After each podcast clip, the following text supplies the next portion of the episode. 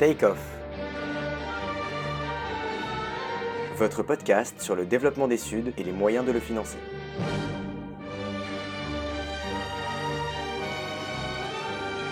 En partenariat avec l'Institut Louis Bachelier. Usha Rao Manari. We are very excited to launch today the season two of Take Off, your podcast on fostering and financing development. And to kick off the season, we wanted to make an episode who is in many ways very special.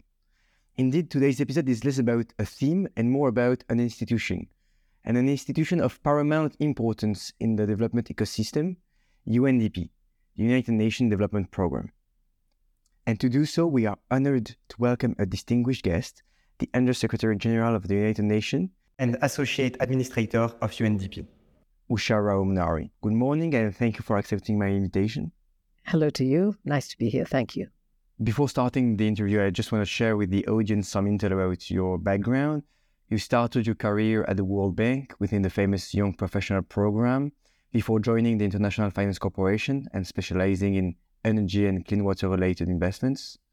You subsequently continued to engage in these areas of expertise by joining Global Water Development Partner, a private investment and advocacy company, and by uh, actively participating in the work of the World Economic Forum in these areas, before joining UNDP in 2021 in your current capacities.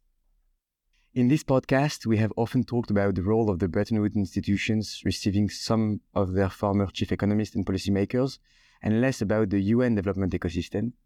I'm glad today to correct this oversight and during this interview, we will extensively elaborate on UNDP's various missions and means of action. But in order to frame more widely the specificity of each institution, how would you describe the differences and complementarities between these two ecosystems, the Washington based one and the New York based one, especially as I stated earlier, you started your career at the World Bank and now are at the UNDP. So you have a clear benchmark of. Thank you very much. I think that's a good question to start with.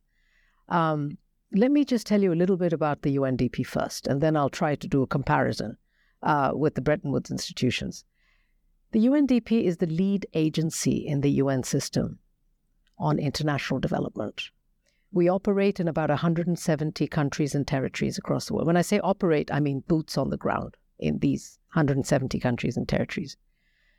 Our priorities are established in what we call our strategic plan, and the strategic plan has various areas that we're supposed to cover. It's a four year st- strategic plan. Some of the areas that we cover include poverty and inequality, uh, gender equality, energy, environment, uh, resilience, and governance. But we do these through two or three enablers or, or accelerators of development. One is digitalization. The second one is innovation in a broader sense. So it's not just technology, it's a larger innovation agenda. And the third, inevitably, is development financing. So that's how we look at our operations. We work with all parts of society. In other words, we call it a whole of society approach when we uh, engage in any country. So, of course, we work with governments who are our principal partners, but then we work with private sector and we work with civil society, including indigenous populations, as the need may be. In working at the country level, this is where the comparison comes. We are, UNDP is the trusted part, partner of governments. Our relationship is one of neutrality, of trust, and collaboration. Our relationship is not necessarily transactional in the sense of we don't make loans. We don't put conditionalities in order to disperse the money. Uh, we don't have a lot of money to give. What we give countries is partnership to allow them to make the choices they need to make today to get on the correct development pathway. So that's the main point of, of uh, comparison. Having said that, though, in order to achieve the development goals that the planet and the people have today, we have to work together. So the collaboration between the UN system and the Bretton Woods system is a very, very strong and strengthening one. As you said, UNDP is UN's driving force for poverty eradication and development on the ground. but UNDP has also a prominent role as an advocacy actor. In an episode of our first season, Bertrand Badré, former CFO of the World Bank Group, highlighted what he called a post 2015 crisis of multilateral consensus beyond the, the sole focus on climate change, whereas it became much harder to advocate effectively for strong multilateral action towards environmental justice and development, for instance.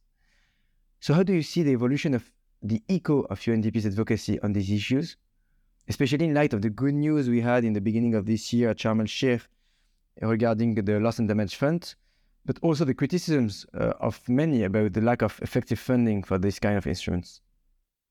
Thank you. That was a that that that's a complex question, and I will try to answer that. So, there is some thinking and some um, opinions on, if you will, a weakness of the overall multilateral system in the world. It doesn't matter whether it's Bretton Woods or UN or anything else.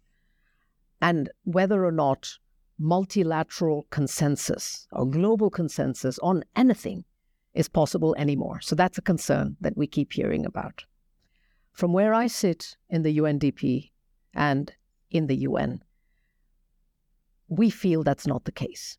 Here's how we look at it the world has gone through arguably one of the most difficult periods it has ever gone through, whether it's the pandemic, whether it's the conflicts around the world, whether it's the war situation we are in in Europe uh, at this point of time. We have been through crisis after crisis, bleeding into each other, that has created an overall sense of insecurity at the level of the individual. So, the audience I'm speaking to, these are all individuals. Each of them feel insecure and worried about what the future brings to them. Our human development uh, report talked about that. We found that six out of seven people feel insecure. 90% of the countries that we, that we study have gone backwards on the HDI index. What does this create? This creates a situation where we don't know whether commonality of purpose, whether collaboration and partnerships are working or not, or whether people are just deciding to just go do whatever they want on their own. You then talked about, if I understood your question correctly, environmental justice, or really the impact of collaboration and multilateralism on the subject of environment. That's a very important one. You talked about some good news from Sharm el Sheikh on the loss and damage fund. But honestly, if you look back all the way back to the Paris Agreement, there's been good news on that. And that was created by multilateral consensus. Today, though, we do need multilateral consensus and multilateral collaboration on other issues, not just environment, on social equity, on inclusion, on social protection, on bringing back the security that somehow has gone out of society today. So, my answer to your question is you know, how do I see the multilateral consensus evolving? I will say the following that it is it is under pressure today, but there is no other way forward. Because together as a community, a broader community, not just government to government or private sector to government, a broader community have to work together to, again, to make the right choices today. Otherwise, we will find ourselves at a place that we do not want to be tomorrow. And, and to build on what you just said, how do you feel that it is well understood by all actors that succeed in tackling climate change needs also uh, all what you do here in uh, in UNDP, which is uh, development, green growth for uh, developing countries, and that we will not be able to tackle climate change without having a strong development agenda. So, should there be a larger view, or what we call in UNDP a systems view to development? The answer is yes, because every single or singular development issue exists within an ecosystem. There is no way we can solve one issue without thinking of its touch points to other issues. So when you talk about climate justice, what does that mean? It means a touch point in gender. It means a touch point on social protection. It means a touch point in how the private sector works along its supply chains and so on and so forth. So I think that today we're, we're at a point where, and that's where I believe UNDP is, is quite a leader. Um, we're at a point where we look at development issues in a connected way, not in an unconnected way. If you look at development issues in silos, you don't get to the outcomes you want. We have to do that. I think your second question was do people know that? I think they do. I think your audience sometimes knows more about this than perhaps the practitioners. But in UNDP, we are moving forward in some ways ahead of others to say we have to look at things as a system. Most development institutions, as you said, made uh, this uh, what I call the cooperation revolution from only country development to multilateral cooperation in tackling global challenges. And at the same time, and UNDP is, as you said, probably the, the UN agency with the strongest presence on the ground. So, what does this presence have taught you about the reconciliation between, on the first hand, the growingly understood importance of tackling global challenges, uh, which is also important for the advocacy and for uh, uh, attracting funds and resources, and on the other hand, member states' national development concerns that are most prominent, but that aren't necessarily conceived in that global perspective and may only be partially aligned with these global challenges. One can think about uh, um, mobilizing the oil and gas sector for development. One can think to, to bounce back on your field of expertise about uh, dumping hazardous products in water as part of an accelerated uh, industrial process. So how to to align these two set of interests? So I'm a very, very strong proponent that global architectures by themselves are not enough to solve the development problems. Global architectures are useful for exactly the things you said, sometimes for fundraising, certainly for advocacy, certainly for bringing a whole of society and whole of government approach to an issue. So sometimes global architectures are useful for that. But in order to implement what the architecture wishes to implement, you have to very rapidly bring it down to the country and actually sometimes to the subnational levels, depending on how large the country is, right? Without that kind of devolution down to the country or national level, you don't achieve any development priority that you may set out to. How do you reconcile the two? Well, in UNDP, what we do is even if there is a global architecture, whether it's a global climate architecture, global water architecture, any sort of architecture, we use that to inform our operations at the country level. We work with governments in transforming the learnings from a global architecture into national development plans, uh, national pathways. For example, uh, we we one of the one of our flagship products are the INFFs, which is the Integrated National Financing Frameworks. You may have heard about these. Why did we come up with this? Because global architecture somehow seemed to just keep money out there at the global level. It's the same old 15 tired people giving, you know, money to global causes. We realize though that there's money at the national level. There's there's finance at the uh, local banks, development institutions, local private sector, local philanthropies. So we combined international and domestic financial sources as a financing plan for the development priorities of the country. Uh, just a quick question while we're on this. As we've been uh, discussing, UNDP's strength is effectively to be boots on the ground and not only reflecting on development here in New York. But how does UNDP's representation in member state concretely operate in practice?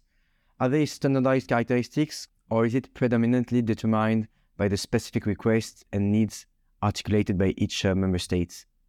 Especially as some of our audience may be contemplating joining UNDP in the future? Well, generally speaking, in each of the countries where we operate, or in some cases, we have multi country offices, we have a well uh, articulated office.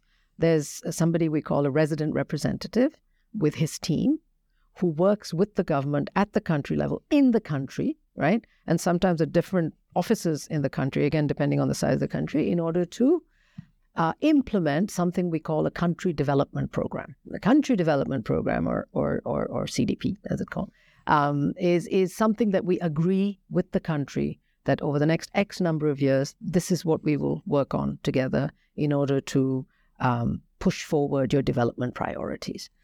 Um, the staff in the office have different sets of skills. Some of them have operational skills. Some of them have sector skills. So energy or water or governance or rule of law. It depends on the priorities that we have agreed with our national partners in uh, that country. So that that's the office. So for people wishing to join UNDP, and we're always looking for excellent people here.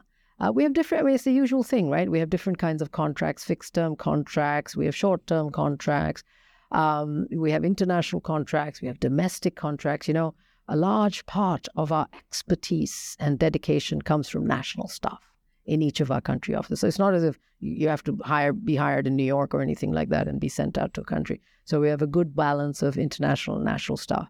So essentially, by being in country and sometimes at different points in the country, we get a really strong sense of the pulse of the country, of how, what are the challenges, what are the strengths, what are, you know, how do you move forward on the development uh, priorities arm in arm with our national partners. And in terms of level of access, you speak to the governments, so you have this very wide political view.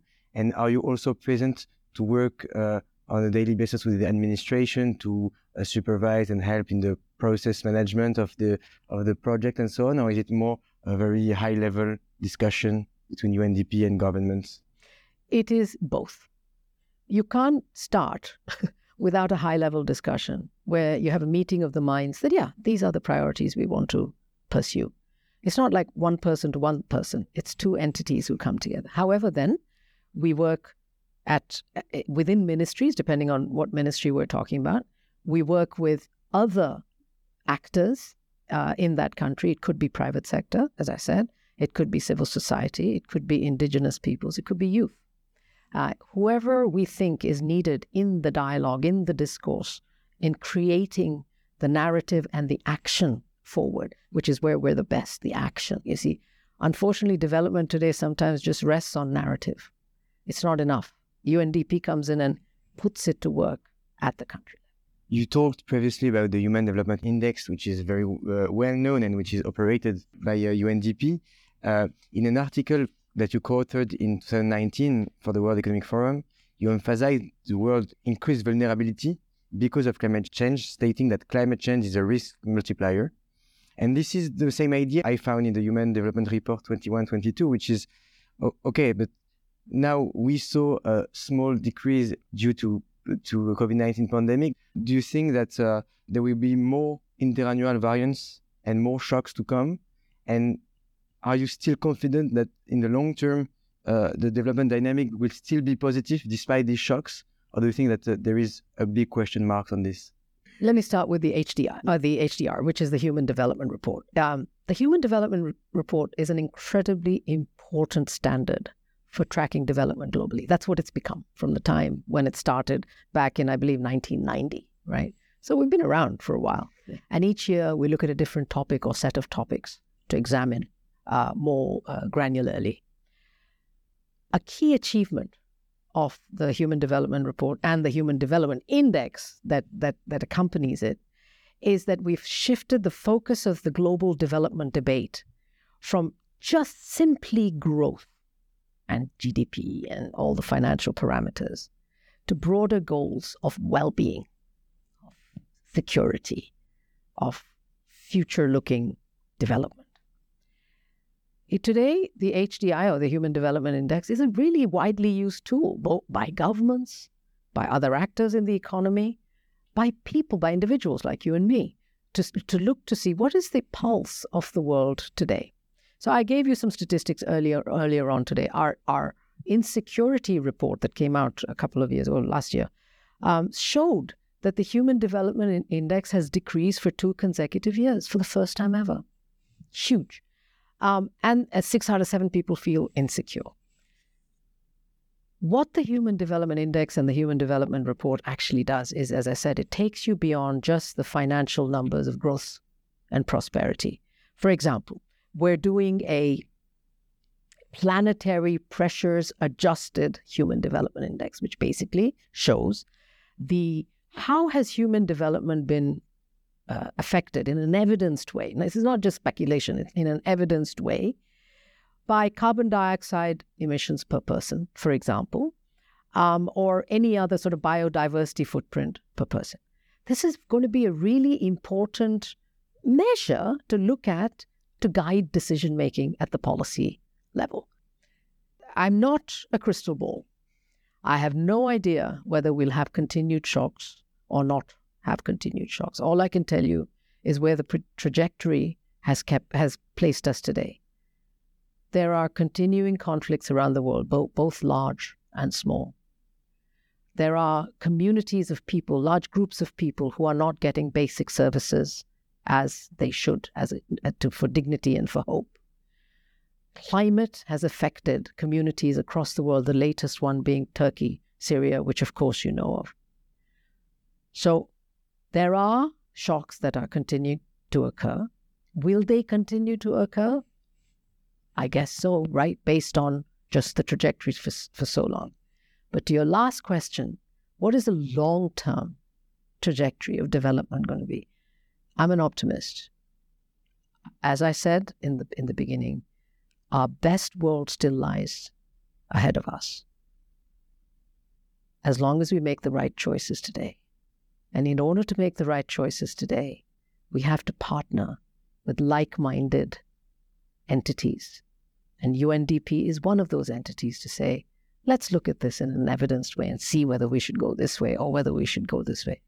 And if we do that, I think the long term trajectory will be positive there is uh, some kind of concern to, to build on uh, climate uncertainty and rising standard deviation between countries. And, and although we uh, admit, we at least we hope that there will be this long-term growing trend, that there would be some kind of um, divergence between developing countries, between the the good students uh, in some part of Africa, in some parts of Asia that are on a strong uh, growth uh, trend and so on, and part of the LDC, least developed countries, that uh, are getting in every, every time more political turmoil triggered by struggle for resources.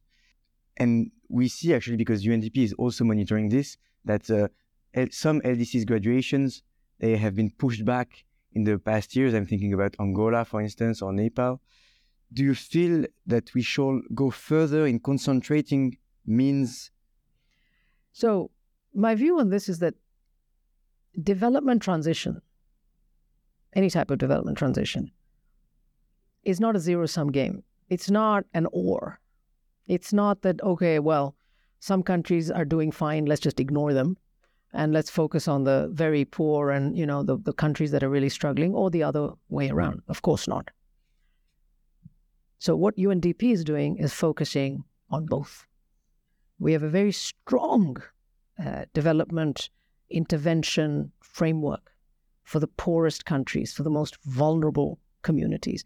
Whether, for example, it's small island developing, developing states, which have their own set of climate uh, concerns, right, which you would agree with.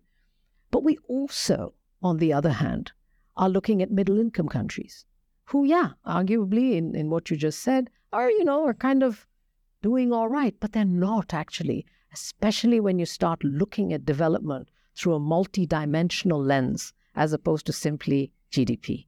And you see that even in the richest countries, there are pockets of very low development or very low prosperity or very low, whatever, however you, you define very low well being uh, and uh, human well being. So I think we're doing both, and you can't not do both because it's not a zero sum game, and it is it will it is and will continue to be a globally uh, connected world. If one country is badly affected, it will inevitably affect even the rich one.